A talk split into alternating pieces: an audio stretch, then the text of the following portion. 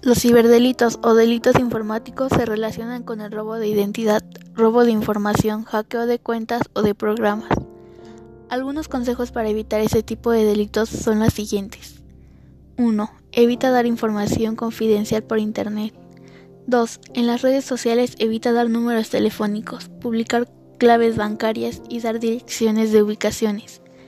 3. Evita tener archivos en los que los dispositivos con claves de acceso. 4. Utiliza claves distintas para cada servicio y cámbielas con regularidad. 5. Crea contraseñas difíciles de adivinar. 6. Evita instalar programas si desconoces el fabricante. 7. Evita conectarte a redes públicas. 8. Utiliza aplicaciones de seguridad en los dispositivos como antivirus.